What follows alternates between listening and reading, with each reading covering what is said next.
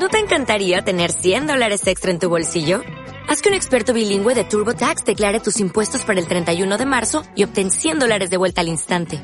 Porque no importa cuáles hayan sido tus logros del año pasado, TurboTax hace que cuenten.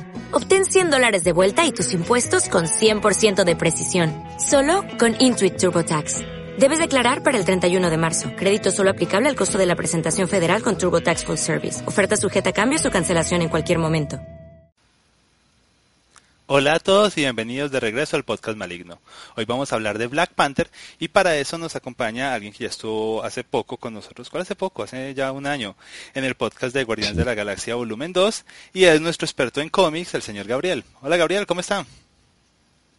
Hola Juli, ¿qué tal? Aquí volviendo entre los muertos a Twitter y esas cosas y nada, contento de hablar de cómics que, que me llena de vida, la verdad. ah, bueno. Entonces, eh, como ya dije, hoy vamos a hablar de Black Panther y entonces le quiero preguntar, ¿sí se vio Black Panther? Sí, la vi. ¿Y le gustó? Primero que todo, sí, me gustó bastante. Primero que Eh. todo, porque, hombre, había película de Marvel, hay que verla, ya sea de Marvel, de de cómics.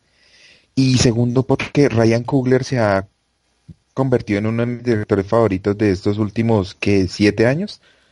Eh, Uy, me sí. parece genial lo que está haciendo Coogler. Sí, eh, definitivamente Creed, la película de la franquicia de Rocky que él dirigió, es, es mi favorita entre las películas de Rocky, fue fantástica. Y cuando anunciaron que él iba a ser el que se iba a encargar de esta película de Pantera Negra, me alegró muchísimo, porque de verdad, es que de verdad esta película me fascinó, se convirtió en una de mis favoritas ese año. Eh, no he visto Fruitvale Station, ¿se llama así, Fruitvale Station? Sí, Fruitvale Station yo la vi, me pareció excelente. O sea, desde el momento en que, antes de que saliera Fruitvale Station, por, por el director, o sea, por las críticas que recibió, y hombre, K- Coogler, mejor dicho, cuando anunciaron, como dice Black Panther, que le iba a dirigir Coogler, la historia, o sea, la manera en que él cuenta ese tipo de historias relacionadas a, a las minorías étnicas, me atrevo a decir, porque Fruitvale Station es una pareja también de un afroamericano con un latina, una latina, es, es perfecta, es monumental lo que hace ese señor. Uy, sí, y ahora que sí, definitivamente se congració, porque pues Fruit, eh, Fruitvale Station es una película pequeña, o sea, es una película casi independiente. Sí, Y Creed es una película, sí, sí fue un, sí fue casi un blockbuster, pero pues no es una película de Marvel, no es una película como estas que de verdad en estos momentos, como está la situación en Hollywood, estas son las que están encumbrando a un director. Y esto me alegra, me alegra que le haya ido bien con esta película porque esto lo va, esto básicamente va a hacer que se convierta en uno de los grandes directores de Hollywood, o sea, está en boca de todo el mundo. Y de verdad, Así es. y es que el éxito, Dios mío, el éxito de esta película, ya es top 5 de las películas de los eh, fines de semana más taquilleros de la historia. sí, estaba leyendo esta mañana casualmente que en este fin de semana ya hizo en taquilla la mitad de lo que recaudó en todo su run Justice League, me parece, o algo así, un poco más de la mitad. Sí, ya a nivel global lleva ya "No". 700 millones de dólares. Es Sí. increíble. Eh, la gente no creía y la gente no creía porque Black Panther es, es un personaje relativamente desconocido, o sea, pero esto viene pasando, o sea, cuando el primero de los personajes, entre comillas, desconocidos de Marvel, que fue Ant-Man, la gente decía, no, la gente que va a ver eso, la gente reconoce a todo, reconoce al Capitán América, pero ese Ant-Man, ¿qué? No, fenómeno total. Y los Guardianes de la Galaxia, ¿quién carajo sabía que eran los Guardianes de la Galaxia excepto los dedica- los más dedicados a los cómics o los que hubieran jugado Marvel vs. Capcom Sí. 3? Y fenómeno Claro. absoluto. O sea, ellos ya tienen la fórmula y sea el personaje que sea, eh, va a ser un éxito. Pero esto, esos más de 200 millones en el estreno, esos 700 millones que ha logrado a nivel global, es, es un fenómeno que se... uf, es un fenómeno al nivel de Avengers, es un fenómeno al nivel de Iron Man, de Jurassic Park o de Avatar, de verdad No, y- que es increíble. Claro. Y lo, lo curioso es que tanto Ant-Man eh, como, como Black Panther son hijos directos de Jack Kirby Y Stan Lee. y, y Stan Lee. No recuerdo muy bien si Ant-Man lo es, pero yo es que con toda seguridad que Black Panther y sí, sí es de Stan Lee de Jack Kirby. Y, y hombre, y son de los Avengers de más abolen, Sí, de, de que más historia y más tradición tienen. pues y ahí es, están. Ant-Man es fundador de Avengers también. Bueno, ahora sí, ah, empecemos, a, empecemos a hablar de la película. Claro. Eh, a mí lo que más me impresionó y pues definitivamente lo que más llama la atención, la que más ha llamado la atención de ella, es la visión que tiene de Wakanda. Porque o sea, nosotros ya en los cómics Waka- No, es eh, perfecta. es, una, es, es una representación, no, mejor que aunque en los cómics, porque en los cómics incluso muchas de las veces que la vemos es una simplemente una ciudad futurista plantada ahí en medio de, en medio de África.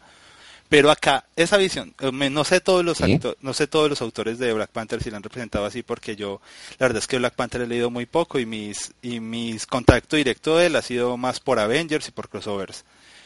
Sí. Entonces no estoy completamente seguro, pero lo que he visto es simplemente la ciudad futurista ahí en África. Y acá lo que se hizo fue tomar esos elementos, fue tomar una evolución tecnológica a la mano con la evolución cultural de África. Entonces todos esos elementos tribales, todos esos elementos visuales en el vestuario, en la arquitectura, hasta en las naves, se ve como esa herencia de las tribus africanas y eso se ve espectacular.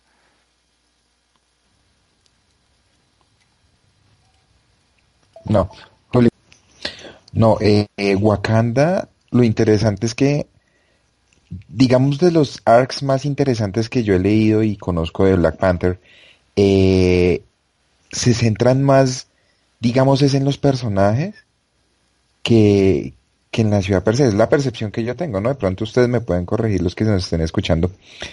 Pero, por ejemplo, Rons así, así como Ryan Coogler es a los directores afroamericanos, hay un par de de escritores importantísimos en la historia de Black Panther que son Christopher Priest, que prácticamente le dio un revamping a, Black Panther muy bueno. Y también tenemos a ta Coates, que en 2016 hizo un, un, cómic muy bonito que se llama El Mundo de Wakanda. Y está muy centrado en, el Dora Milash, que ya vamos a hablar de ellas porque son... Ah, me, me, encantaron, me, fantástico la representación no solo de la mujer, sino, no sé, es el, el combo completo. Pareció genial. Eh, yo he debido hablar mucho de, de los cómics que escribió Tanehisi Coates para esto y sobre todo porque fue también fue prácticamente un evento, no al nivel de la película, pero fue un evento en el mundo de los cómics porque Ta-Nehisi Coates es un escritor muy respetado que no ha escrito solo ficción, sino que ha escrito, por ejemplo, sobre el estado del, encarcela, del, encarcelamiento en masa en Estados Unidos y, temas como ese que también le ha metido por ahí laditos a los cómics por lo que he leído. Yo no los he leído, pero me los han recomendado muchísimo. Mm. Y de hecho, ahora que por el fenómeno... Es un profesor respetadísimo. Sí, ahora que está el fenómeno de la película y que tantos sitios salen con eh, lecturas obligadas de Black Panther, eh, en los arcos de Ta-Nehisi Coates siempre están en primer lugar, siempre. Sí. Y son recientes, y son recientes, muy recientes. Son recientes, prácticamente. Ta-Nehisi Coates es el que ha hecho que Black Panther sea, y me atrevo a decirlo, el cómic más relevante de 2016 a, a nuestro, a 2018 mm que hay de Marvel teniendo en cuenta el desastroso 2017 que tuvo Marvel me, me, pregunto qué y, me pregunto qué eventos a nivel mundial habrán pasado en el 2016 que han hecho esto tan relevante. sí. vaya, vaya, vaya, sí. Sí. Entonces, ¿a usted le parece que en los cómics Wakanda no es como tan importante como los personajes o la historia en sí? Sí, eso prácticamente. eso es lo que yo, lo que es la percepción que yo tengo. Eh, prácticamente yo he leído mucho lo de Tanihisi Code y también he leído mucho a lo, como le decía Christopher Priest, y ellos están muy enfocados es en, en los personajes per se. O sea, lo que hizo Priest prácticamente en el 98 fue el, el, el, nos presentó personajes como Rose, Everett Rose, ¿cierto? Que lo tenemos ahí. Eh, también él le metió mucho al Dora Milash, pero prácticamente todos los escritores que, han trabajado con Black Panther se es, interesante que se meten mucho con Dora Milaje, me pareció eso genial y me pareció que se dio reflejado en la película. Eh, recordemos de pronto Dora un poquito perdidos, los Dora Milaje son la, o Dora Milaje, que también lo había pronunciado así, son la son la fuerza de seguridad de, de, de T'Challa, son las, las mujeres con el uniforme rojo que lo siguen, que lo protegen a él. Son, las son las guardaespaldas, se pueden decir, son el servicio secreto. Sí, incluso creo que dentro del Dora Milaje también hay un tienen rangos, tienen también como fuerzas especiales. Sí, pero no son, pero, pero no son muchas. Era solamente para aclarar por de pronto, ay, que son, si alguien que está escuchando no se acordaba que eran. Ah, bueno, en, todo caso sí me parece, sí me parece muy interesante eso porque por todo lo que ha significado Wakanda desde el lanzamiento de la película, entonces me hace pensar, y de nuevo, probablemente estemos súper equivocados si alguien experto, otro experto en cómics que esté leyendo, eh, escuchando esto se esté pegando en la cabeza. pero entonces se estaba desaprovechando, se estaba desaprovechando eh, a Wakanda en sí, porque el significado que se le dio para esta película, que es de nuevo presentarla como lo que hubiera podido ser, como esa, esa visión esperanzadora y trágica, eh, no, no trágica, una melancólica de lo que hubiera sido una África que no se vio tocada por el colonialismo, que no se vio afectada por tantas cosas horribles que pasaron por culpa de los europeos y luego los americanos. Entonces, y no, y claro, esa idea, esa idea obviamente está presente desde, desde que comenzó, desde que presentaron a Black Panther en, en Los Cuatro Fantásticos por allá en los 70s. ¿70s o 60s? eh, tengo que confirmar 73 si mal no estoy. Ok. Sí. pero esa película lo trajo, pero con si alguna de los cómics lo habían hecho, dudo que lo hubieran hecho con tantas fuerzas sobre esta película como de presentarlo, tome en su cara, mire, mire, esto es lo que pudo ser. Y obviamente no vamos a decir que en la vida real en África iba a caer un, un meteorito de vibranium que los iba a hacer tan poderosos, obviamente. Claro. Pero es una visión tan bonita y ha llenado de esperanza a tanta gente, le ha dado como, como ese potencial que, que, hubiera podido tener, eh, que hubieran podido tener los países de ese continente y ha resultado fuerte. O sea, mire ese el hashtag de Wakanda Forever o tanta gente no, yo me quiero ir, ir para Wakanda. Y es, muy bonito, es muy bonito, me ha gustado. A mí me pareció, y yo uso mucho esta palabra en inglés, y los que me conocen saben y me critican por eso, es heartwarming, o sea, la sensación que es bonita. Eh, y no, o sea, el, el, balance perfecto entre lo tribal y lo tecnológico de Wakanda me pareció maravilloso. Sí, había ah. una, había un thread en Twitter, lastimosamente no lo tengo como por acá a la mano, que hablaba de dónde venía cada una de las influencias de, de, qué tribu africano, de qué, o qué parte de África venían cada uno de los detalles estéticos que se veían en, en, el vestuario, de dónde venía, por ejemplo, el, el sombrero de la reina, ¿cómo se llama ella? ¿Romonta? Ramonda. Ramonda. de la reina Ramonda, los collares del cuello, eh, la extensión de labios, todo eso a cada, tribu pertenecía y es esa visión panafricana de todas las tribus es fantástica, es fantástica, es realmente como una es realmente como una carta de amor a toda esa cultura de allá que muchas veces acá en Occidente, por culpa de la misma cultura pop, se llega a menospreciar y se, y se llega a calificar de salvaje pero aquí lo muestro. Es alta costura, o sea, eso es una moda espectacular basada directamente en eso. Las naves, las naves también tenían la forma como de, máscaras tribales. Sí, eh, eso me pareció genial. La misma de, de, Chala, de Tachala era muy parecida a una máscara tribal, ¿no? Prácticamente vista desde arriba era una máscara, máscara tribal. Sí, eh, es, es, es, es hermoso eso. O sea, yo hace poco escribí en la en, para shock.co escribió un artículo sobre Black Panther y el afrofuturismo. Eh, no sé si usted lo leyó. Eh, no, ah, porque no quería darme spoilers.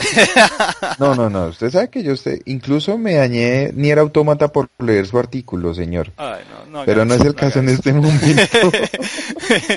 bueno, eh, el afrofuturismo es una corriente que viene pues, desde los desde los 50 si uno se pone estricto, pero que tiene nombre desde los 90 y es como de ver el futuro desde un punto de vista completamente africano o afroamericano. Eh, ver distopias y utopías. ¿Mm? ¿Distopías? ¿Cómo se dice? ¿Distopia o distopía? Porque utopía se dice utopía. Distopia. Es como yo lo conozco, ¿no? Es utopía, sí, pero creo que esto Sabiendo que la raíz de la palabra es la misma, debería... Sí, no sé. Sí, debería ser lo mismo. Yo lo conozco, es como distopia y con quien he hablado me han dicho distopia, pero entonces para no complicarnos, digamos, distopia. Eso, eso.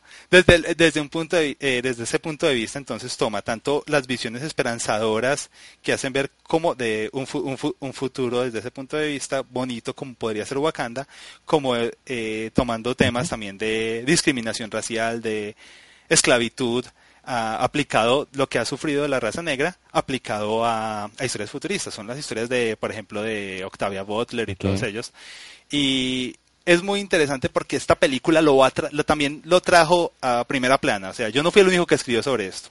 Yo escribí, el artículo escribí hace varias semanas y de repente todo el mundo empezó a escribir sobre lo mismo y dije, fue puta, van a pensar que yo los estoy copiando. No, no.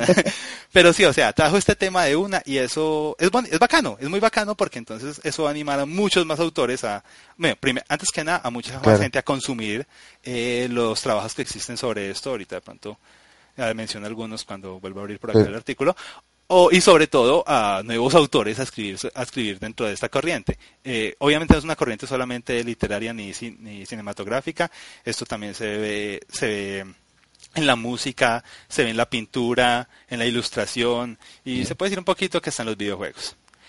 En fin, quería mencionar eso porque la visión de Wakanda y, la visión de Wakanda como una utopía cultural es espectacular. Eh, ¿Qué iba a decir Gabriel? Sí, claro. No, que así entonces, y perdón la ignorancia una vez, así las cosas, en esa definición también entraría Distrito 9 de Neil Blomkamp. Más o menos, más o menos, sí. Es que eso no es tanto, eh, se desarrolla más en el presente que en el ah, bueno, Listo. Pero sí, o sea, igual el, usted sabe que con, eh, que con... Sí, en el presente que en el futuro. Y, usted sabe que uno de esos términos termina estirándolos para ir, para que vaya cayendo todo lo que uno... para que vaya cayendo lo, las, las obras que a uno le interesan. Eh, sin embargo, no estoy tan seguro, no estoy tan seguro de Distrito 9, ¿sabe por una cosa? Eh, ¿Por qué? Eh, porque Neil Blomkamp eh, no es negro. Él es surafricano, pero no es de raza negra, entonces no, definitivamente no, no contaría como afrofuturismo, pero sí hay mucha... Sí, pero se chupó toda la parte con toda. Sí, pero pero hay mucha hay mucho estilo visual de él ahí hay mucho estilo visual de él ahí eh, bueno sí como le dije quería tocar esos temas antes de continuar con el resto con el resto de la película. Eh, hablando también sobre hablando también sobre la sobre la visión de Wakanda estaba pensando que el MCU de por sí ya ah, o sea nunca le nunca le ha hecho el quite a, mostrar a tener visiones diferentes de África. Como lo, lo que estábamos diciendo ahorita siempre muestra siempre se muestra es la pobreza, las zonas tribales, las zonas en conflicto, pero acabo de recordar que en Civil War, por ejemplo, muestran a Lagos, eh, Nigeria, lo muestran como una metrópolis normal. Eh, también, ¿cuál es la ciudad de África que muestran en la era de Ultron? Donde está la pelea entre Iron Man y Hulk. Ah, no uh, recordarlo. y hace poquito estaba jugando Lego Marvel, pero no me acuerdo exactamente cuál es Lego Marvel Avengers en esa misión. No, no recuerdo en este momento, Laguna. Ah, bueno. En fin, eh, ¿por dónde quieres seguir con esa película? No, pues con los personajes me parece. No sé si estoy de acuerdo. Bueno, listo. ¿Cuál, ah, empecemos, no tenemos que empezar por Techala precisamente. ¿Con cuál le gustó más? ¿Con quién quiere empezar? Ah, con él. Todos ahorita están casados con Shuri y yo me enamoré de Shuri también. ¿Y quién no? Sí. Porque yo con esto, con todo lo que vi de Shuri, yo quiero ya ver Infinity War y quiero ver las interacciones entre Shuri y entre Tony Stark. Yo quiero ver es entre Shuri y Spider-Man. Dos adolescentes genios. Sí, me encaja mucho más. Y Tony desesperado con los dos. Sí, claro. Además que Shuri me sacó la risa más grande de toda la película con las chanclitas de esa charla me pareció genial, ese tiro me pareció genial. Sí, eh, eh, definitivamente ese papel ha sido muy, muy alabado, ya de verdad. Eh, Letitia Wright, no sé si pronuncia Leticia, Letitia. ella es la ella es la de Black Mirror y creo que estuvo también en un episodio de Doctor Who, no estoy no estoy no tengo muy claro en cuál. Pero también, o sea, estrella inmediata esa chica. ella también está en Ready Player One no la voy a ver en esa película porque pienso evadirla como el can... No, mentiras, yo sé que voy a terminar de verla, me voy a odiar, pero yo sé que voy a tener que ver esa película tarde o temprano. el caso es que me encanta ver también como nacimiento de una estrella, porque ella ya estaba, ya había actuado, había tenido sus papelitos importantes, pero esto la va a convertir también en una estrella, igual que, ah, igual que Ryan Coogler. Eh, también eh, me pareció bacano, esta mañana estaba leyendo que recuerda que al final de la película en Oakland, donde están Shuri y T'Challa, están hablando que van a, que van a construir una... Eh, ¿Qué es? Eh, en los edificios donde pasó, en los edificios donde, donde ocurrió el principio de la película. Sí. En... Espera un tú, tú, tú, sí, eso era en... En California, pero no era en Oakland, no, no, me acuerdo. Oakland. Sí, no, totalmente seguro de que era en Oakland. Sí, igual Kugler sí casi siempre nombra a Oakland en sus películas, pues es que, es que eh, Oakland es importante no solo porque es el, no solo porque es la tierra de él, de donde él nació, sino porque en Oakland, y para esta película es doblemente importante porque Oakland fue el lugar de nacimiento del partido de las Panteras Negras en Estados Unidos, que como sabe fue una, fue un partido como de poder negro que empezó pues como activista y para promover líderes de afroamericanos, pero que terminó destruyéndose también por conflictos internos y una y una y un brazo y un brazo radical que quería como tomarse el poder un poquito a la fuerza también, que y obviamente terminó destruyendo el partido y marcando a las Panteras Negras como si fueran una especie de grupo terrorista, que en realidad nunca lo fueron. Entonces es importante que, que, la película inicie y termine en Oakland, porque es simbólico de eso. La película se llama Pantera Negra y también por los laditos está metido el tema.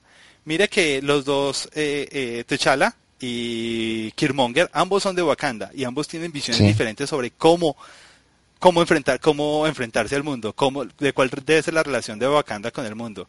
Y ese conflicto, exacto. y ese conflicto entre los dos casi acaba con Wakanda y casi desata una guerra internacional. Entonces sí, ahí hay un simbolismo ahí. Y, y el hecho de que Oakland esté ahí como principio y como final de la historia, me hace pensar que eso no es una casualidad. Tiene que ser por ese lado, ¿cierto? Bueno, no, tiene que ser por ese lado. En, en todo caso, eh, Disney anunció que inspirados en el final de, Black Panther, van a hacer, van a promover, van a crear y o van a financiar varios, eh, ¿cómo se dice? Varias instituciones para jóvenes allá que los entrenen en tecnología y que los entrenen para estudio universitario y todo, lo cual me pareció muy importante. O sea, esta película está haciendo cosas importantes, está moviendo Excelente. gente ¿Sabe? Otro, otra... Sí, exacto. Sí, continúe, Gabriel.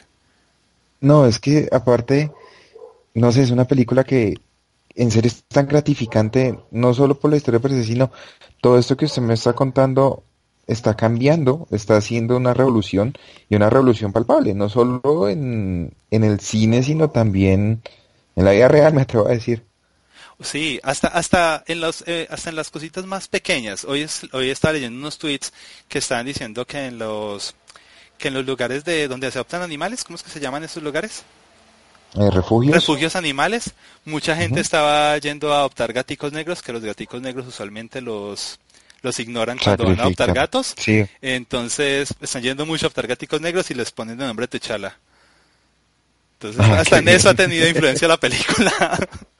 Genial. No sé cuál es el alcance, pero es una anécdota bonita también. Eh, hablando un poquito, bueno, continuando con Shuri, pues es importante, eh, en el cómic ella también fue Pantera Negra, ella es la sucesora de T'Challa.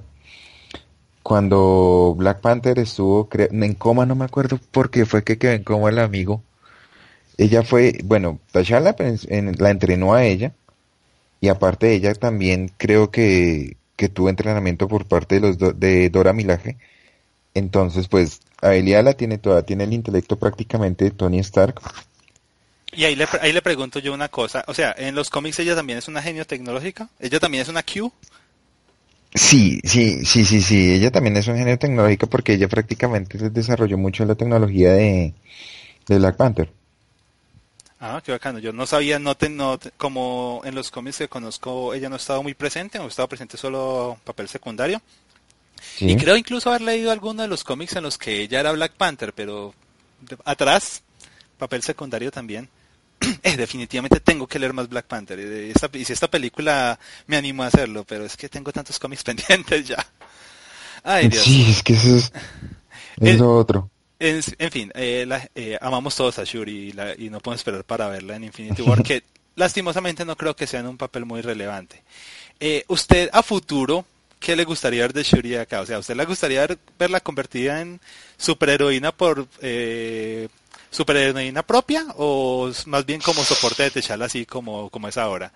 Porque a mí, ella es tan genial que por más que me gustaría en algún momento verla en como heredar el manto, de, Pantera Negra, ay, no quiero perderle ella que es ahora. Como ella es Q, o sea, ella es, ella es Q para el Techala que es James Bond. Y me encanta eso, la preferiría ver más. Si, hay, si alguna se hace alguna película directamente de ella, que es un sueño un poquito difícil, pero pues en cosas más raras. Hay película de Guardianes de la Galaxia, entonces esto puede pasar, ¿cierto?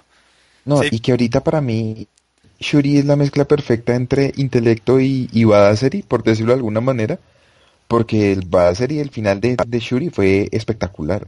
O sea, ella fue prácticamente junto con Nakia quien dirigió... Tomar los guantes y irse directo, directo claro. con Monger sin miedo, sí. Es, eso es raro porque usualmente los personajes que son así orientados tecnológicamente no son tan valientes. O sea, siempre cuando en alguna película eh, se les da el momento de héroes porque toman una pistola así contra su voluntad y salen desesperados a disparar y luego al final termina rescatándolo James Bond otra vez. Y sigo con el ejemplo de James Bond.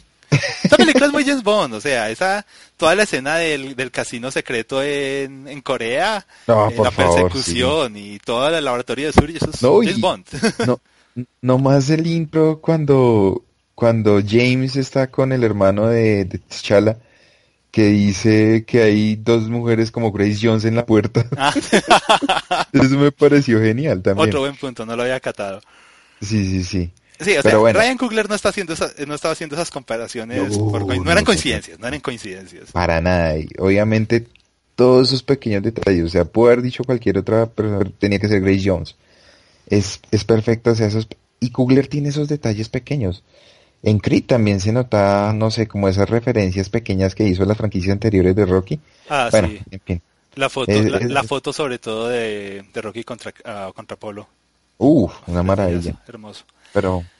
No, no nos pasemos para Rocky que terminó haciendo otro podcast solo sobre Rocky. yo nos conozco, yo nos conozco. Sí, sí, sí, sí, sí. Bueno, eh, no sé quién qué otro personaje podemos hablar. Eh, hay una vaina muy curiosa que tiene que ver con Dora Milaje que los dos personajes que más nos, bueno, el, que más nos mostraron fue a Okoye. ¿cierto? Como general, y en un segundo plano a Ayo. Que yo sé que muchos no supieron que ahí estaba Ayo, pero de los de las dos Dora Miraje cuando estaban es, difícil de tratar de ubicarlos quién era Ayo. Sí, o sea, pero... mismo uniforme, todas calvas, pues. Exacto. Entonces, Ayo incluso es, en los cómics es más importante que la misma Okoye, dentro del Dora Milaje, ¿no? Porque, como yo le decía, eh, Ayo hacía parte de, de, una fuerza especial de ataque dentro del Dora Milaje que eran los ángeles, los Midnight Angels. Y tenían trajes especiales que eran prácticamente como el ala de Black Ops del Dora Milaje. Entonces, oye, Ayo era una es muy badass. Pero entonces Okoye fue a quien le dieron como el mayor, sí, el mayor foco. Sí, el mayor Pero mucho sí se la dieron muy bien como era.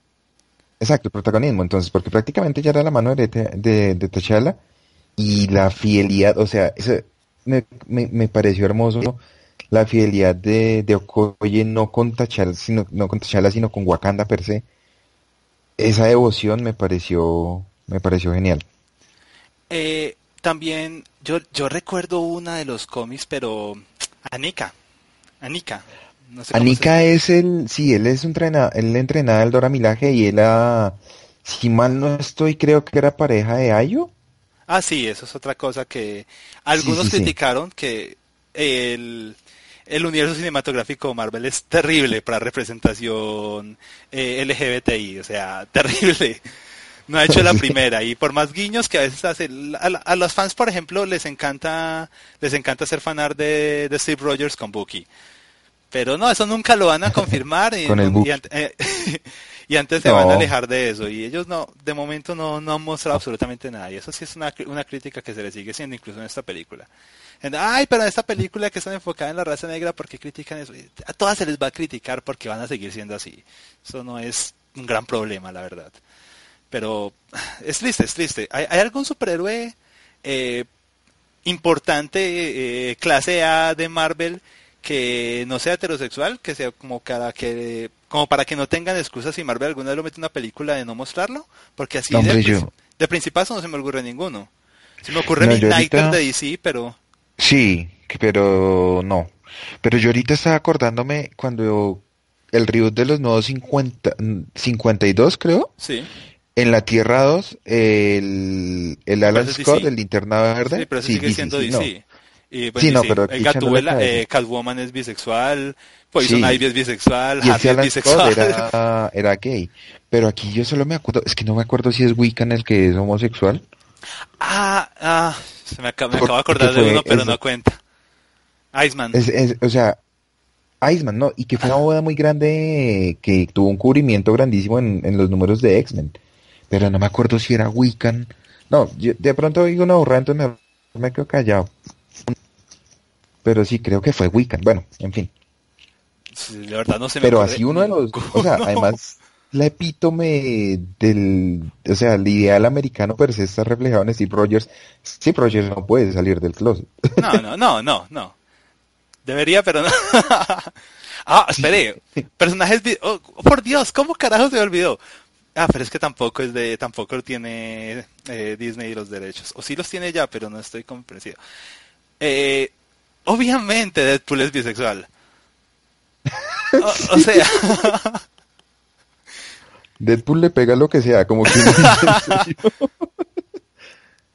Eh, no van a hacer no van a hacer serie de Young Avengers porque ahí creo que no hay heterosexuales Sí, claro, en Young Avengers sí están todos. Bueno, en fin. en fin güey, nos desviamos mucho del tema ese es otro tema para otro podcast, definitivamente. No, no, no.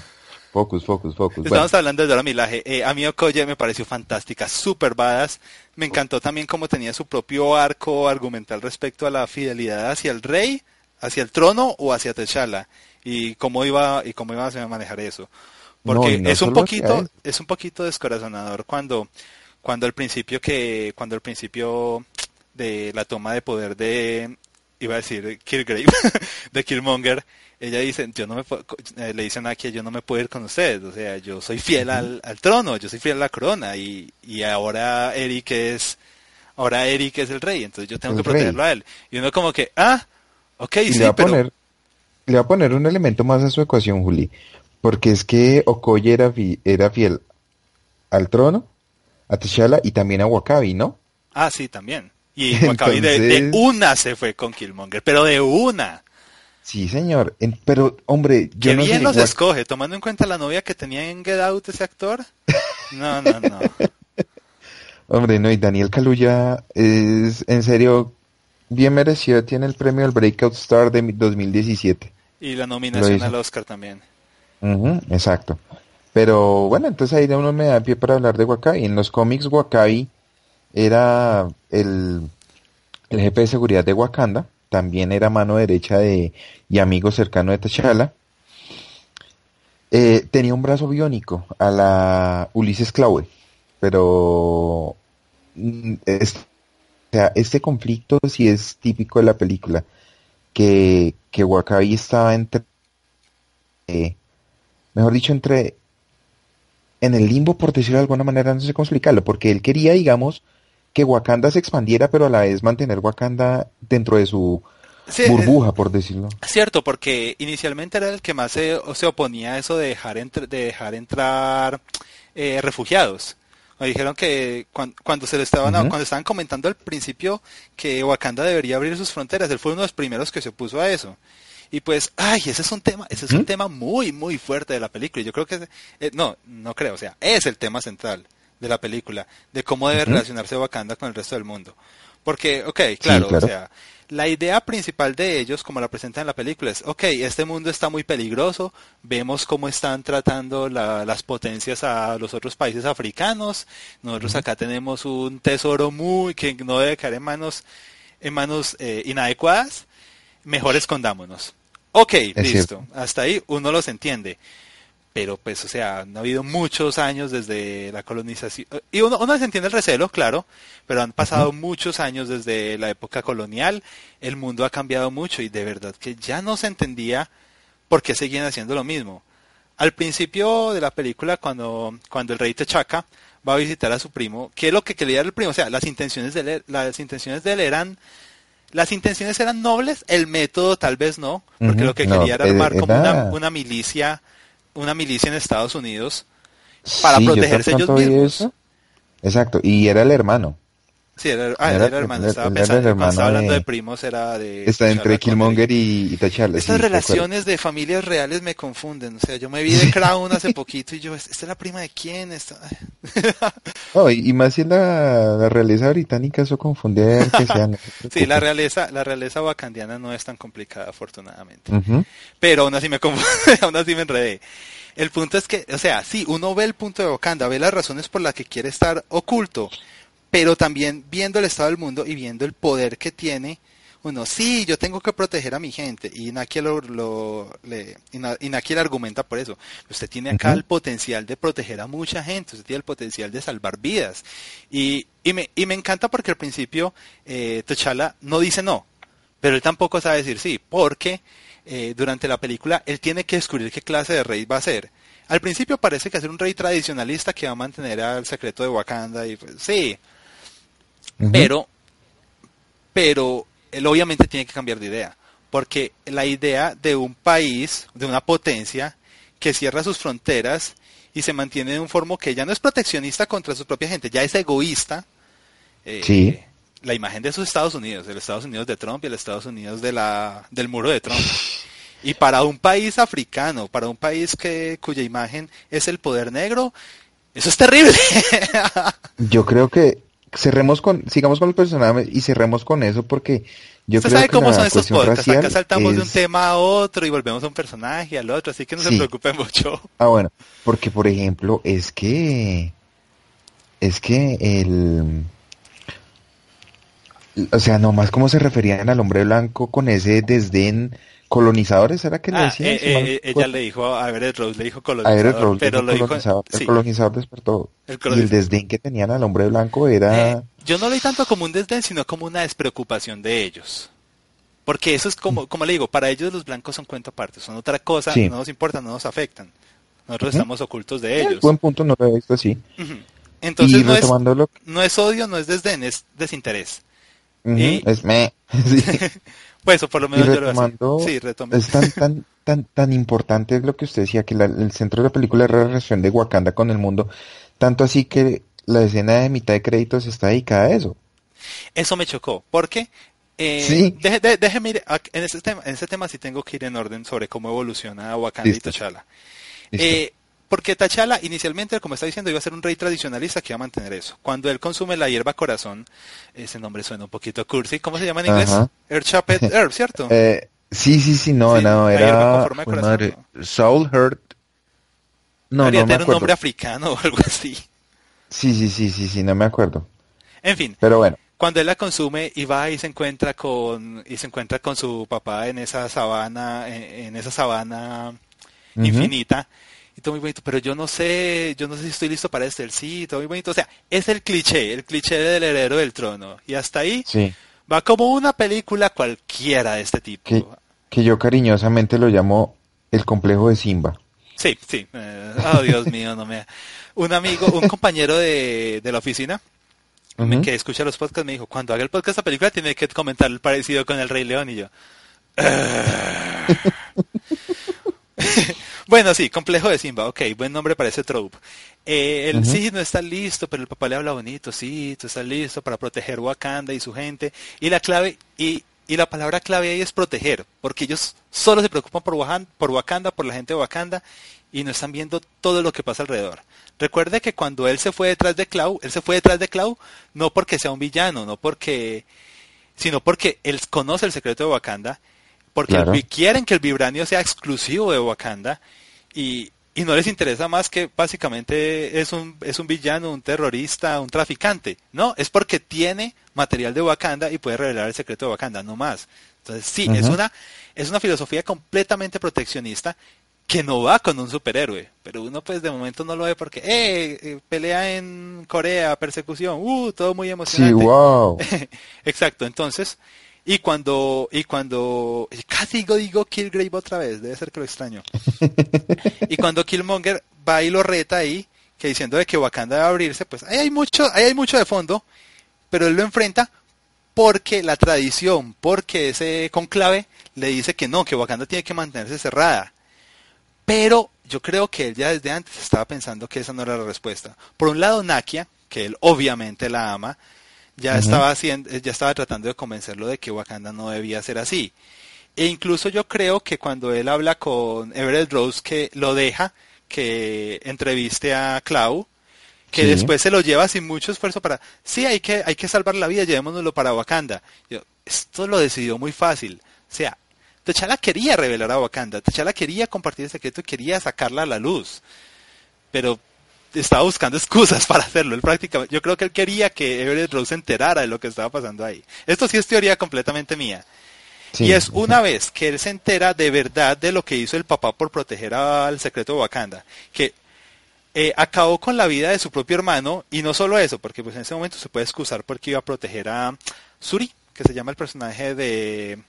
Ah, eh, Forrest Whitaker. De Forrest Whitaker.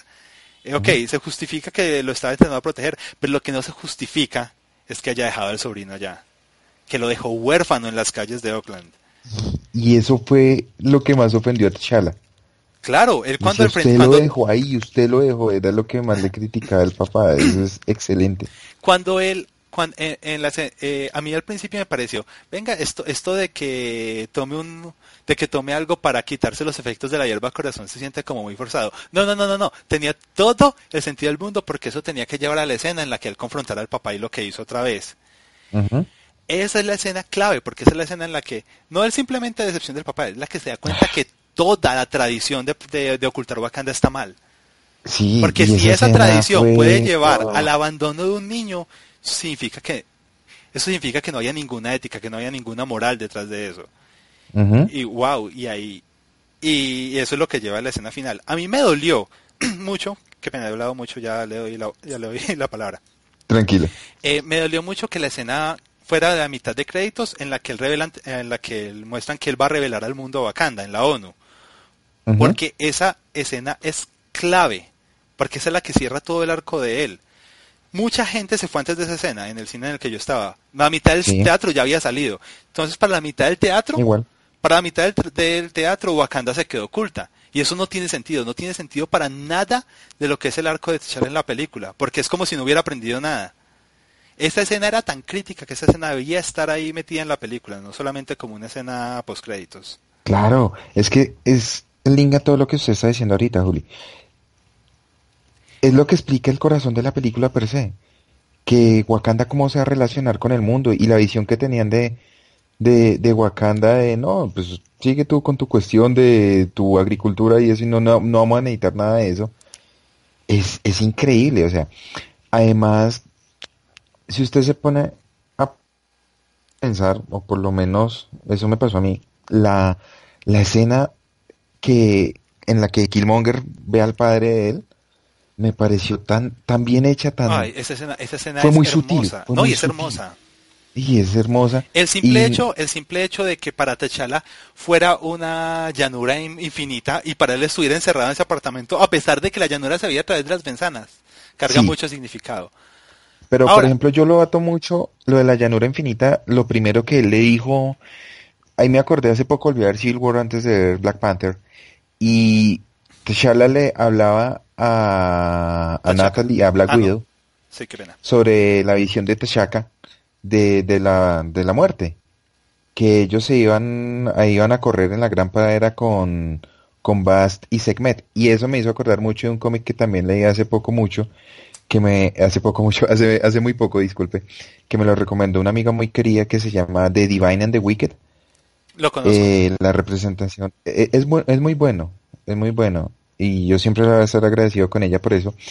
Y es la representación que tienen los dioses en nuestro, o sea, dioses viviendo entre nosotros, no la American Gotham, pero más como, digamos, lo más rockstars. Y la representación que tienen de ese par de dioses, por ejemplo, es, es curiosa. Bast y Sekhmet son gatos, en forma humana que les pasan un láser y se van corriendo detrás del láser. en fin. oh, no. Hay, hay, un detalle, hay un detalle que todavía me estoy preguntando por él, porque pues como ya hablamos que Wakanda es una visión panafricana, tiene sentido que Bast, Bastet sea el dios titular, la diosa titular de ellos, pues claro. es una diosa egipcia. Pero eso no me explica a Hanuman, el dios de, lo, de la tribu de Mbaku. Porque Hanuman, es un dios, Hanuman es un dios eh, indio. Sí, exacto. O sea, los Javari me voy pensando también.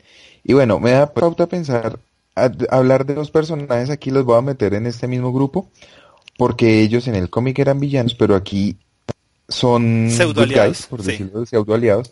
Uno de ellos es Mbaku, que en el cómic es conocido como Manape. Sí, eso, es que es, eso, otra- eh, qué bueno que le cambiaron el nombre porque eso de ponerlo hombre simio, no, no hubiera Sí. quedado bien. No, no, no era quedado bien para nada. Sí. Y Ahora, creo hay- que un, un se detallito convirtió en de, fan favorite. sí, antes, antes de, de continuar con Baku, un detallito que yo iba a comentar ahora con la escena de la ONU, que la frase que él dice, los sabios construyen puentes mientras que los necios construyen barreras, o sea, Sí, no solamente estaba hablando de, de, de Wakanda que se había protegido del mundo, que estaba diciendo necio ellos mismos, eh, está hablando de Trump también, o sea, está hablando de Estados Unidos, le está diciendo necio a Estados Unidos y a su, y a su muro. Pero, Exacto. Y yo no sé, y puede parecer una bobada mía, pero ese discurso de la ONU, de él, el tono de voz, el pacing, me pareció tan diva. ah, me no hubiera sé. gustado oírlo porque desgraciadamente la película Mi Ciudad solo llegó doblada al español. Sí, a mí me pareció mucho el como, como un efecto Madiva. Sí, bueno. es Nelson Mandela, para los que Nelson no- Mandela, no- sí, sí, que-. Eh, ok, entonces estamos hablando de los Yavari. Sí, De los que Baku entonces se volvió Baku de favorito de Manape. los fans. Total. Sí, ¿no? Y el personaje tiene el- increíble los, los comic breaks que tuvo, me parecieron geniales. Como Ah, estoy bromeando, No sé. somos vegetarianos. somos vegetarianos. sí. Y además a un personaje que prácticamente se veía gigantesco y que, o sea, yo le hacía la comparación por, con Michael B. Jordan, que es de 1.80 y en Baku, no. En ¿Cuánto, fin, mide ese, cuánto, eh, cuánto mide ese actor? Eh, yo no sé, pero no es solo lo que me hace el, Cuando el se paraba ahí, eh, en la escena, en la escena en la que iban a coronar a T'Challa que él se enfrentó a él, yo, hijo de madre, porque es que se le paraba, la pa- parecía el doble de tamaño de él. Claro. No, entonces, bueno, y otro personaje que en el cómic es villana, y aquí es el interés romántico de T'Challa. Así es, Nakia. Nakia es, Nakia es villana, porque yo la recuerdo de los pocos, no de los que he leído, pero de las ilustraciones que he visto por ahí, ¿Mm? Nakia es parte de los Dora Milaje. No era lo, no lo era en esta película, no pero era, ella fue Dora Milaje, sino que desde que estaba jovencita se obsesionó con T'Challa. mm, Y entonces ella llegó a obsesión tipo stalker y trató de, de- de asesinar a una, a una exnovia de T'Challa. Y ella cosa. tiene relación con Killmonger porque en el cómic Killmonger la revive a ella. Y ahí cambia de nombre y se llama Malice. Ella no es me acuerdo exactamente. Ah, Ella es no sabía que ella era Malice, porque Malice la conozco. Eh, exacto. Hmm, Entonces, eh, ahí- interesante. bueno, igual Entonces- definitivamente no se- no va a ser el papel de ella acá. Eh, a mí me encantó el personaje de ella porque el- la conciencia, la- ella es la conciencia social de la película, ¿no? Ella Solo la conciencia social es la pequeña voz, en serio, ahí la vocecita que, que tenía T'Challa, de decirle, está haciendo las cosas mal en ese aspecto. Me encantó que la película comenzara. Ella es una espía y me encantó que lo que lo primero que estaba haciendo, como la muestra de ellas, es luchando por la por por mujeres esclavizadas. ¿Mm? Porque sobre todo en este momento en la que eh, grupos terroristas en África como Boko Haram allá en Nigeria que está secuestrando mujeres así, exactamente así, se las está transportando así.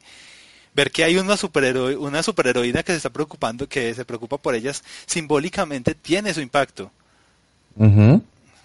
Así Lástima es. que no exista una en la vida real, claro, pero, pero que, que, la, que ella se nos presente así, de una la carga, como ella es la, ella, ella es la que, ella es un personaje bueno que sabe lo que está haciendo, oigamos lo que ella propone, porque ella es la que tiene la razón. De por sí, cuando un personaje se presenta así, es, es, por, es precisamente por eso. Así es. Y, y como Tachala es, Tachala que es una hoja en blanco, o sea, honestamente, tiene sus gracias, sus buenas frases y todo eso, pero él no tiene la personalidad que tiene en Civil War. Porque acá T'Challa es- una hoja en blanco, él todavía no ha decidido qué es, qué quiere ser nada. Cuando la gente le recomienda cosas, él inmediatamente acepta, él se cambia muy fácil de idea. eh, y al principio a mí me estaba pareciendo, venga, ¿por qué lo están presentando así? ¿Por qué lo están presentando como un personaje tan débil? Y siempre me pasa lo mismo, yo tiendo a juzgar muy temprano las películas. Pero claro, tenía todo el sentido del mundo. Porque es que la película formación de él, la- él, él no es Black Panther hasta que no, to- hasta que no toma la segunda hierba corazón. Él no es nadie, él no es nadie en esa película hasta que no toma la segunda hierba corazón. ahí es cuando él, cuando se cuando se definía él. y me gustó eso porque por una película tan enfocada en la realeza eso es algo que, que no que sí me pareció un aspecto negativo de la película que el enfoque tan absoluto en T'Challa en la realeza que y yo siento que esta era una película que más que cualquier otra necesitaba como el contacto con los civiles. Nosotros en ningún momento sabemos qué piensa la gente de verdad de Wakanda qué piensa de abrir las fronteras o de quedarse ocultos cómo reaccionan al cambio de rey cómo reaccionan a que un usurpador subió al trono. Estas cosas son importantes y la película las ignora por completo. Totalmente. Y uno esperaba, digamos, una marcha de apoyo, muestras de apoyo, o sea, una guerra civil grande. y no hay nada. es, como si Wakanda fueran, fueran 30 personas, honestamente. La, eh, familia real, el conclave y los ejércitos, no más. Y eso es... No, es, es triste porque la película daba para mucho más en ese aspecto. Sí, pero bueno, no importa, el iCandy, bueno, sí importa, pero por lo menos para mí el iCandy era un rinoceronte con armadura haciendo estragos. Ah, sí. sí, eso, entonces, bueno. Eso sirve. Eh, antes de hablar de otros personajes, yo creo que ya ha llegado la hora. Hablemos de los villanos, hablemos de los villanos. Sí, iba eh, para, iba casualmente para allá. Primero, pues hablar un poquito de, de Ulises Clau, que pues eh, Total, Totalmente diferente al de los cómics. O sea, pero absolutamente diferente. Me gusta mucho más esta visión de Cloud que la de los cómics. Claro, porque tienen en común las ondas sónicas que emiten del brazo y el amor que tienen por el dinero. Pero es interesante porque en el cómic, Clau, si mal no estoy, es hijo de un nazi. Y Clau en los cómics es, parece un robot rosado. Un robot, parece un sentinela, incluso parece un sentinela de los X-Men me parece a mí. Y que crea, pero, pero, no, no solo eso, sino que crea constructos como si fuera un, Green Lantern, crea construcciones de sonido. De sonido con su eh, eh, honestamente es un villano un poco ridículo. Y cambiando acá a esa imagen que tiene como de un, como el, como el cazador, como de un cazador británico así estilo, estilo era colonial, porque esa es la imagen que me da el Ulises Claudia Andy Serkis y es mucho más apropiada para el tono y para la estética de la película. Además, Candy Serkis se ve que se está gozando ese papel. Uy, sí, es, genial. Eh, al principio me pareció un poco caricaturesco, pero es que encaja perfectamente. La maldad de él encaja perfectamente en esta película. Perfectamente, exacto. Y, contrasta perfectamente, y de una vez pasemos con la maldad de, que yo no sé si es maldad, con los propósitos de, Killmonger. Mm, bueno, antes, antes de que mencione a Killmonger, eh, ah. en los cómics Killmonger tiene una historia que es un poco, creo que es incluso más trágica. Porque si mal no estoy, corríjame si me equivoco, porque hace mucho que, leí sobre él en alguna wiki. Él sí nació en Wakanda, él sí vivía en Wakanda, pero fue durante el ataque de Clow que él perdió a los padres y Clow se lo llevó como esclavo a Estados Unidos. Sí, porque el papá de él trabajaba para Clow. That's some dark shit. entonces el papá, y también comparten el mismo nombre en Yadaka, sino que aquí eh, él fue criado en Harlem. Eh, Killmonger. Eh, ¿En la película? Y lo mismo. No, no, no, en, el cómic. Ah, en los cómics. Él fue criado en Harlem. Y es la misma cuestión. Estudió, o sea, no se volvió, digamos, como... Aquí prácticamente me pareció a mí, al momento de decir ese background que tenía en, en la CIA, en el ejército y todo eso, prácticamente están diciendo, es la máquina de matar perfecta entrenada por, por un gobierno. Eh, sí, eso, eso es, eso es. De hecho, hay una escena específica en la que la gente Rose le dice a, le dice a Shuri, eh, Killmonger no es uno de los suyos, él es uno de los nuestros. Nosotros lo entrenamos y él lo que sabe hacer es desestabilizar gobiernos y acabar con países. Y eso es lo que vino a hacer acá, porque eso es lo que, lo, que nosotros lo entrenamos para hacer. De hecho, al final de la película, cuando Rose eh, toma control de uno de los drones y, destruye los, los que están llevando las armas, yo creo que es literalmente él, eh, o sea, es como literalmente él tomando, eh, tomando responsabilidad de lo que hizo, de lo que hizo la CIA con... Sí tomando responsabilidad de su país por haber creado a Killmonger. Claro, y de rehusarse, ah, no, no, no, yo me voy de este, de este dron cuando acabé hasta el último, incluso sacrificó el dron y toda la cuestión, que era la nave de, de T'Challa. Sí. Pero exacto, es decir, hombre, e, este monstruo lo creamos nosotros, de alguna manera tenemos que ayudar a acabarlo porque pues finalmente fue T'Challa con su nuevo traje de uranio, bueno, ni siquiera con eso, fue ahí entre Shuri y T'Challa, pero bueno, sí, eh, eh, a Killmonger ahí, no, a más bien a Everett Rose. Uno piensa que un poquito, que él sobra un poquito, porque pues después de todo es una película tan enfocada en personajes negros que una gente la hacía ahí metido en medio de la nada como que no, ah, pero no, tiene sentido porque él tiene es el que tiene que dar el contexto de cómo se relaciona Killmonger eh, al ser una persona no solo criada en Estados Unidos, sino literalmente entrenada para matar por los Estados Unidos. Él es, el, él es el que da el contexto de cómo se relacionan, de cómo se relaciona Wakanda y, y sí, y, eh, y sí, América. Pero lo que sí no me gustó es la actuación de Martin Freeman, porque, ok, yo lo escuché en español, pero los manerismos, las caras que hace, las miradas, son las mismas que hacía en El Hobbit, son las mismas que hacía en la Guía del Galáctico, son las mismas que hacía en Sherlock. Para mí, Martin Freeman es como un personaje, es un actor de una sola nota, no sabe hacer otra cosa. Sí, exacto. Él y, eso es lo que desentona a él. Él no desentona tanto ahí porque sea blanco, él desentona a él porque es que es, es, es el mismo de siempre y es un tipo de personaje que acá queda raro. Pues no no sé, es que a mí me pareció era Watson ahí, no puedo decir. Sí, básicamente. Para mí fue era Watson, en serio. Es triste porque Martin Freeman no me cae mal, pero honestamente es, él solo sabe actuar así. Es, sí, sí, sí solo tiene ese rango, la verdad. Sí.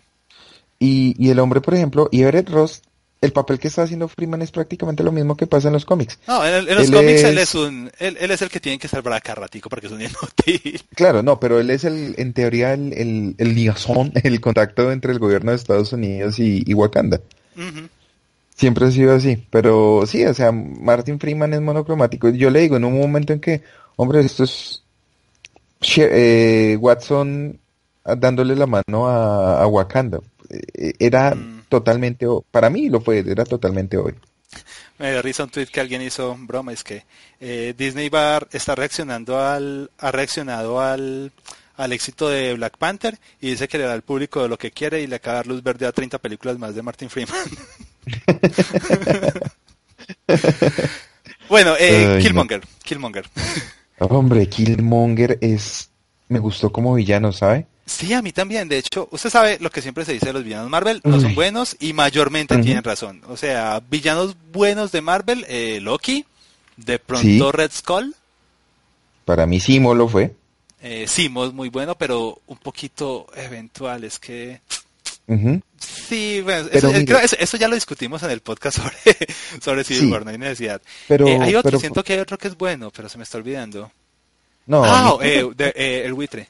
El buitre me gustó mucho. ¿Ah, Vulture? Sí. Sí, también, pero yo para mí el, el quintessential va a ser Loki siempre. Ah, sí, claro. pero este definitivamente entre mis favoritos.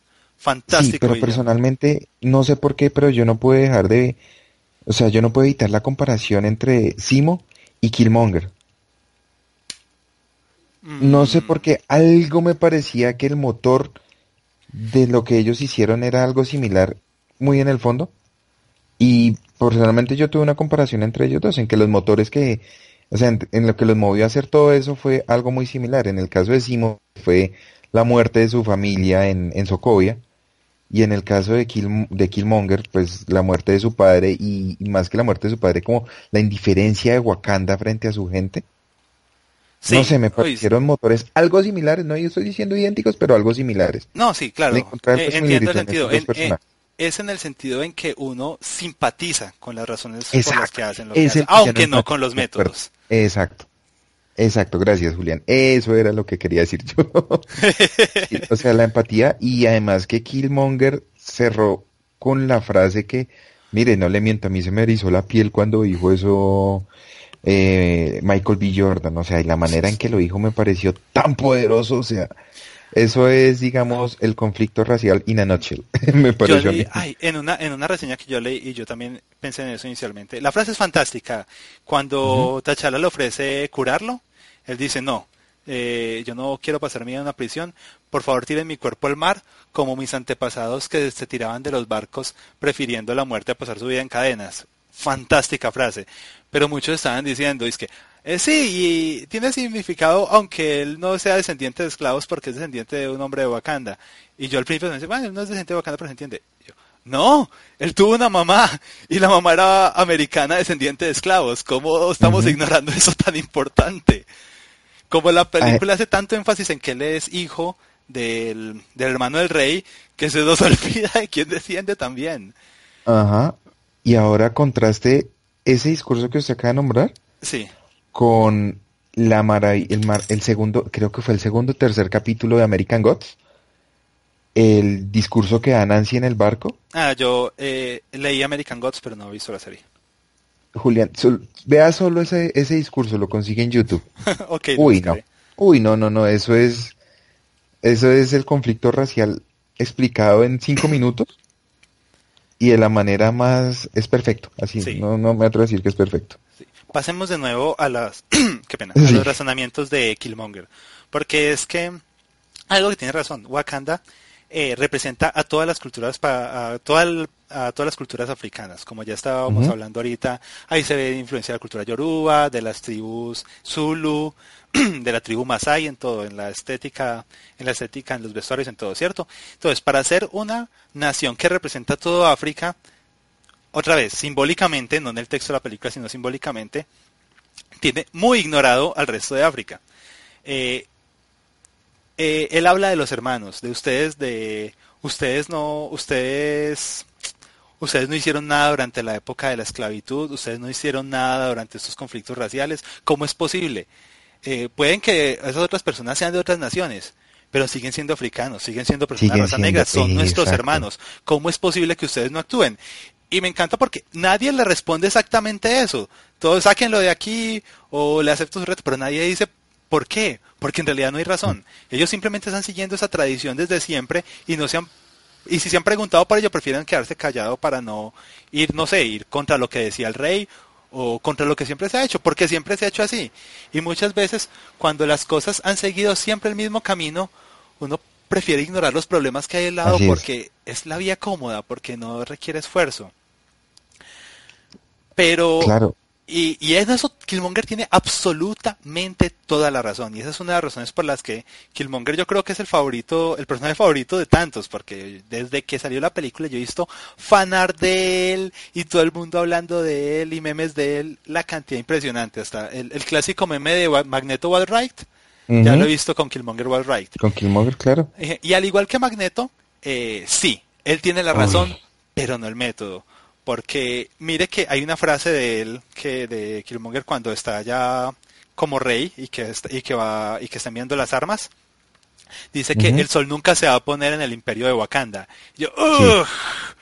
Esa es habla colonialista. Esa es una frase que se decía del imperio de, de la reina Victoria, es una frase que se decía del reino español, y, y como dice, como decía ese, y como decía ese dicho de la lucha de los- la lucha por los derechos civiles en los 60 eh, las armas del amo no liberan a los, a los esclavos. A los esclavos, sí. Eh, él, él tenía la razón, pero él no, él no ve, eh, él no ve, él no ve más allá de, él no ve más allá de eso, él no ve que está, que va a crear un rey que sí, va, puede, podría liberar a sus hermanos, podría liberar a todos los que están, su- a todas las personas que están sufriendo por el yugo de la discriminación racial y todo eso, pero al hacerlo se va a convertir en el opresor. O sea, Sí, Juli, las razones que- son correctas, pero los métodos no. No, y eso que usted acaba de mencionar prácticamente es la historia de las Panteras Negras en Estados Unidos. Exacto. O sea, Killmonger es el dicho. reflejo de la historia de las Panteras Negras en Estados Killmonger y Unidos. T'Challa, exacto. Eh, Algo que y- también leí por ahí era que se veía tanto que la razón en la eh, eso no es eso lo leí en una review no me acuerdo dónde fue tal vez fue en The Atlantic o en Beer Movies Dead que eh, la- el momento en el que uno se da cuenta que Killmonger está equivocado no es ni siquiera cuando él mata a la novia que ya se da cuenta uno que es malo ahí porque para, para hacer eso de forma tan fría que no le importe nada más lo que lo comprueba es el momento en el que él, él quema la- las hierbas Las hierbas, exacto. porque ahí es donde se da cuenta que Uy. él no ve nada más allá de él. O sea, ni siquiera piensa en un posible heredero del que siga su trabajo. Él solo está pensando en lo que él va a lograr y ya. Y ahí es donde, eh, sí, este tipo no es. Este tipo no es. Puede tener la razón, pero no sabe cómo hacerlo. No sabe cómo lograrlo. Y pues está Sí, usando la, y, y va a usar la estática de Estados Unidos. Eso es donde ya, ya sabemos cómo sale eso. No, no. y ya sabemos en qué va a terminar. Sí. Pero sí, o sea, Killmonger... Eh, La frase, tengo- la frase directa es, que pena antes de que continúe usted. Eh, T'Challa le dice, eh, usted, usted te estás convirtiendo en, la que, en las personas que odias. Y él le responde, yo aprendo de mis enemigos. Y él, no, usted se está convirtiendo en ellos. Y esa es, esa es. Bueno, que ahora sí, continúo con lo que iba a decir de Killmonger. No, que Killmonger, o sea, yo tengo como un top 3 de villanos en toda la historia de los cómics. Siendo el primero Sinestro, eh, de Linterna Verde, eh, seguido de Magneto. Y así, digamos, Killmonger, bueno, este Killmonger del MCU, hombre, lo que usted dice, yo hasta ahora caigo en cuenta, es tan parecido a Magneto. Sí, total. Que me tiene, me tiene sorprendido. O sea, ahorita digamos un, una epifanía con eso que usted acaba de decir. Y por eso estoy como, oiga, sí. Magneto es uno de mis villanos favoritos por, por todo lo que ha hecho. O sea, que más que uno sentir, uno, yo siento mucha empatía con él y eso me está pasando con Killmonger. Empezando que Michael B. Jordan lo hizo... Ah, sí, es que Michael B. Jordan es un actorazo. Y hombre, tiene que Free Station. Sí, yo sé, de, hecho la tengo descargada hace como tres años. Exacto. Entonces, hay uno se da cuenta, esto no lo tomen a mal, pero Michael B. Jordan se convirtió en el Black Horse de, de Ryan Coogler. En las tres películas que ha dirigido, en las tres ha tenido protagonismo Michael B. Jordan. Y lo hace también. Sí, en pues, este momento. Y protagonismo, protagonismo, porque hay algunos que aseguran que sí, eh, T'Challa puede ser el, el, personaje principal, pero no es el protagonista. No sé exactamente, esa frase exactamente, específicamente no tiene sentido, pero se entiende a lo que se refieren.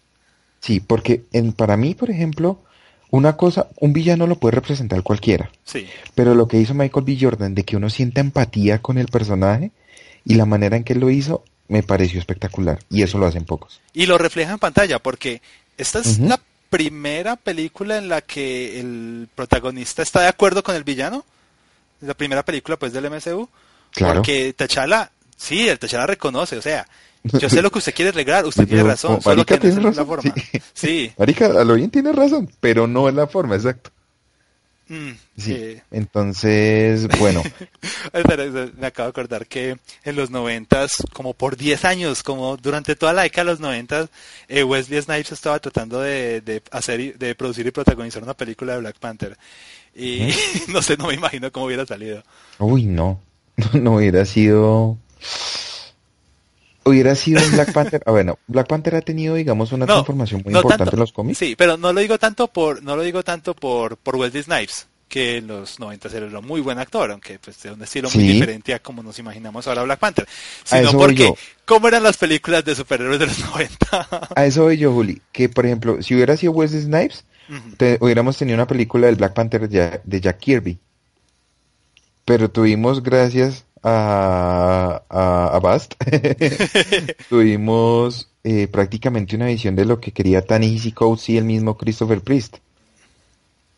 Por, digamos, sea el cambio del tiempo, sea el director, sea todo. ¿Sabe, ¿Sabe quién estuvo a punto de dirigir esta película? Ava DuVernay, creo. Sí, Ava DuVernay.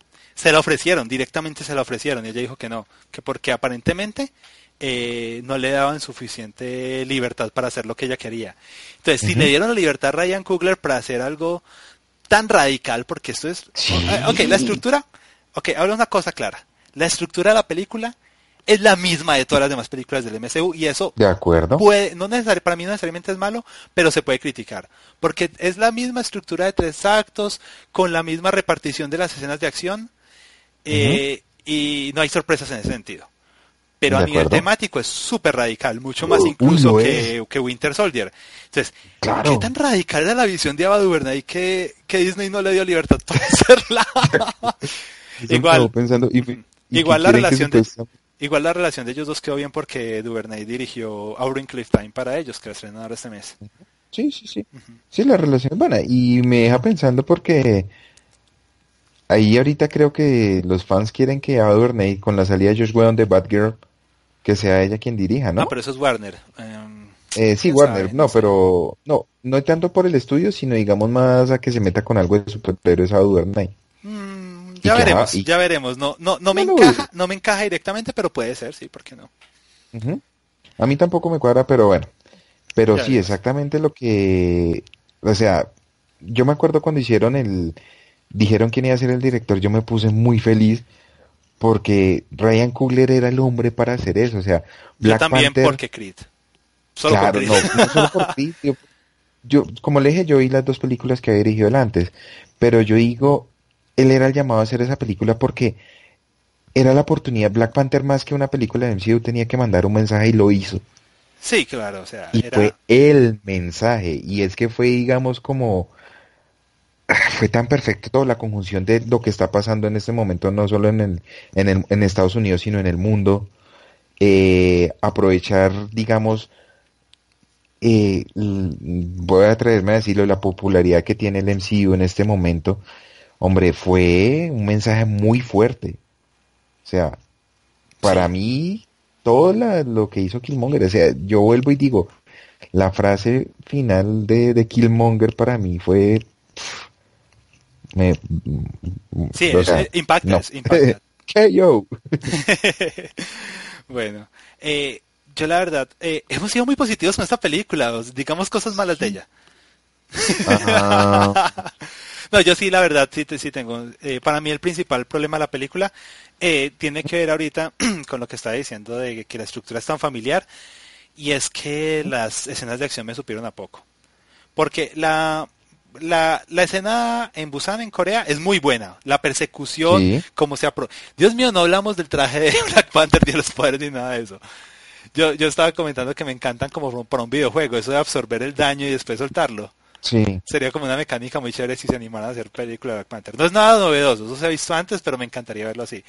Eh, esa escena de acción en Corea, la pelea en el casino, la persecución en las calles, Shuri manejando, todo espectacular. Pero la verdad es la única escena de acción que me gustó. La pelea, las peleas en las cascadas, estéticamente muy bonitas, y, pero predecibles, muy predecibles la verdad. Y el combate final, eh, sí, muy chévere los, los rinocerontes mm, y las Dora Milaje, pero, pero, o sea, yo, no solo el hecho de que uno supiera quién va a ganar, eso nunca importa en una película, sino que no me pareció tan emocionante. El CGI, el CGI era demasiado notable, no sé si era el hecho de que era una escena tan iluminada, así una, un combate en medio del día y tan acrobático, pero el CGI se notaba mucho.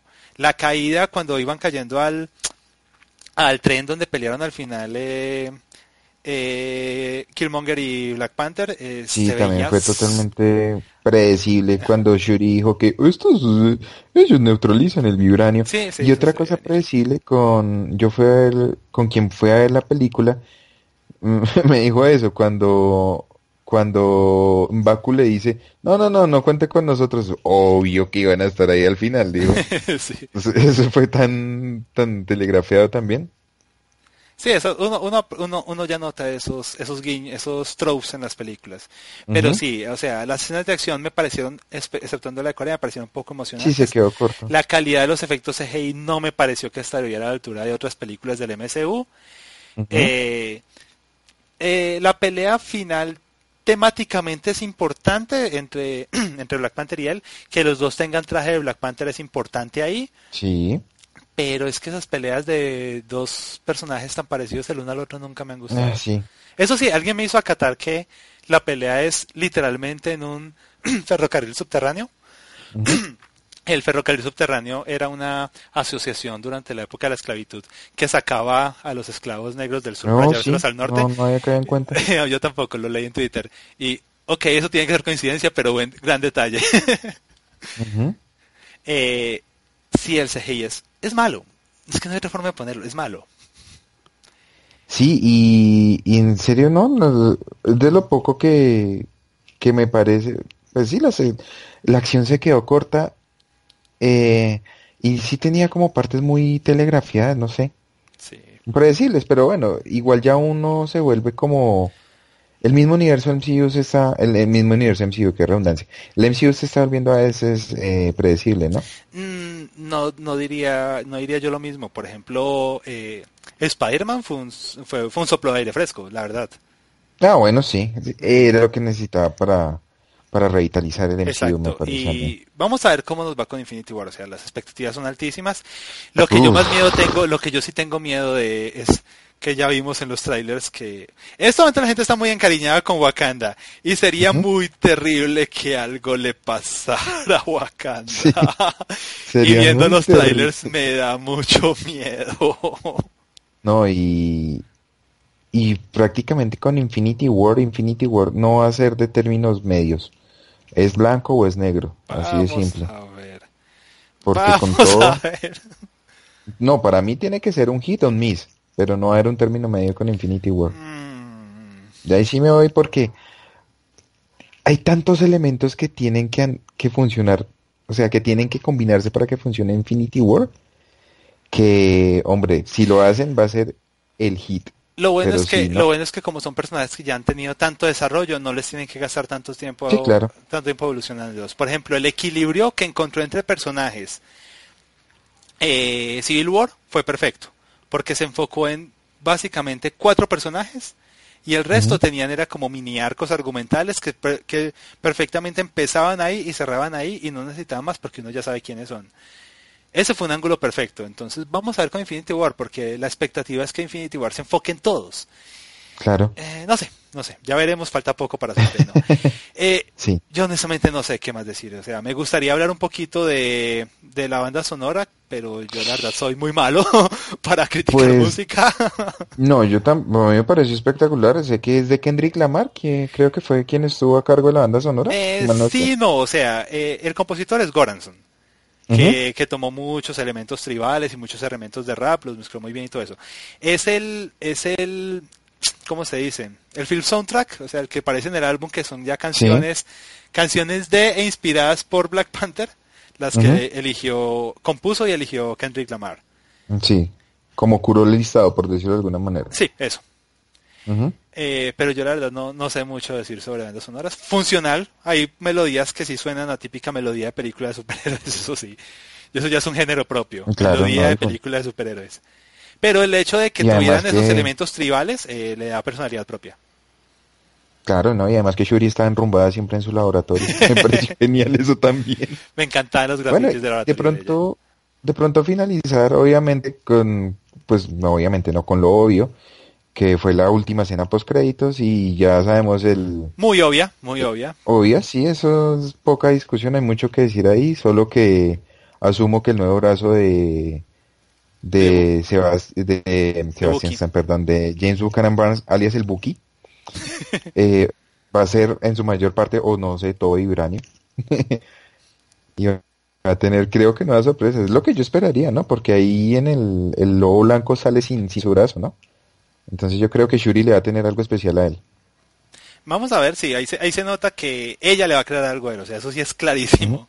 Sí. Igual no, no sé. Hombre, no y me sí interesó quiero, tanto, pero sí, ¿qué me iba a decir? digamos, cerrar mi intervención invitando a todos los que nos estén oyendo a leer muchos autores afroamericanos de, de cómics. Por ejemplo, ha habido muy, personas muy importantes en los cómics, así, por ejemplo, lo que dijo Tanisi Coates, Christopher Priest y, hombre, Dwayne McDuffie, tenemos que nombrarlo acá. Dwayne McDuffie, que fue el creador de Milestone Media, eh, no sé si se acuerdan de Static Shock y toda esa cuestión. Los cómics le ven mucho y sobre todo la, la representación de, de la etnia afroamericana le ve muchísimo eh, eh, de la historia de los cómics per se. Se lo he dado a Dwayne McDuffie, que en este momento está, asumo, en el cielo de los cómics, pero que esté muy bien. Eso me recuerda, ¿usted se está viendo Black Lightning? No. Está espectacular. Ah, no, no, no empezaba a verla y la tengo ahí y la tengo que ver. Genial. Y si, y si Black Panther toca tangencialmente todos estos temas de discriminación racial y de los enfrentamientos con la policía, este es tangencialmente porque solo los toca a través de, de Killmonger, de Killmonger. eh, Black Lightning sí les tira de frente y sin miedo. Mm, listo, no, ya, Totalmente vendida, ya. recomendado. Está así, as- créame que la serie de Luke Cage termina apareciendo en pañales al lado de esta. Muy recomendada, muchísimo. Eh, y yo creo que ya se me acabó las cosas que decir sobre Black Panther. No, si no la han visto, véanla. Si... Ah, bueno, spoiler alert, ¿no? ¿Cuál, cuál si no la han visto? Está feliz. Yo- ¿Qué? Obvio que ya la vieron, se las acabamos de contar toda. Sí, y si no, spoiler alert, que Sí. disculpen. Gabriel, muchas, muchas gracias por acompañarme en este podcast donde No, lo pueden encontrar los, los que nos escuchan. Bueno, yo antes era Gabriel Odinson, eh, ahora porque hice un reboot, eh, un soft reboot de mi cuenta de Un Twitter. rebranding, un rebranding. Un rebranding, sí, entonces me pueden encontrar como arroba Balder de Volt, el Balder va a cine. Seguimos con el tema de mitología nórdica. Y, y nada, ahí el que quiera seguirme, con mucho gusto. Se habla de videojuegos, cómics y rugby. y a mí me pueden seguir en Sir-Laguna en Twitter, en el blog sientounquimaligno.blogspot.com y escribo también para gamerfocus.co y para shock.co. Eh, espero de verdad que les haya gustado Black Panther y espero que este podcast les haya sido útil, entretenido o al menos hayan podido entender un poquito algunas cosas de la película. Muchas gracias por escucharnos y hasta luego. Despídase, Gabriel. Bye. ¿No te encantaría tener 100 dólares extra en tu bolsillo? Haz que un experto bilingüe de TurboTax declare tus impuestos para el 31 de marzo y obtén 100 dólares de vuelta al instante. Porque no importa cuáles hayan sido tus logros del año pasado, TurboTax hace que cuenten. Obtén 100 dólares de vuelta y tus impuestos con 100% de precisión. Solo con Intuit TurboTax. Debes declarar para el 31 de marzo. Crédito solo aplicable al costo de la presentación federal con TurboTax Full Service. Oferta sujeta a cambios o cancelación en cualquier momento.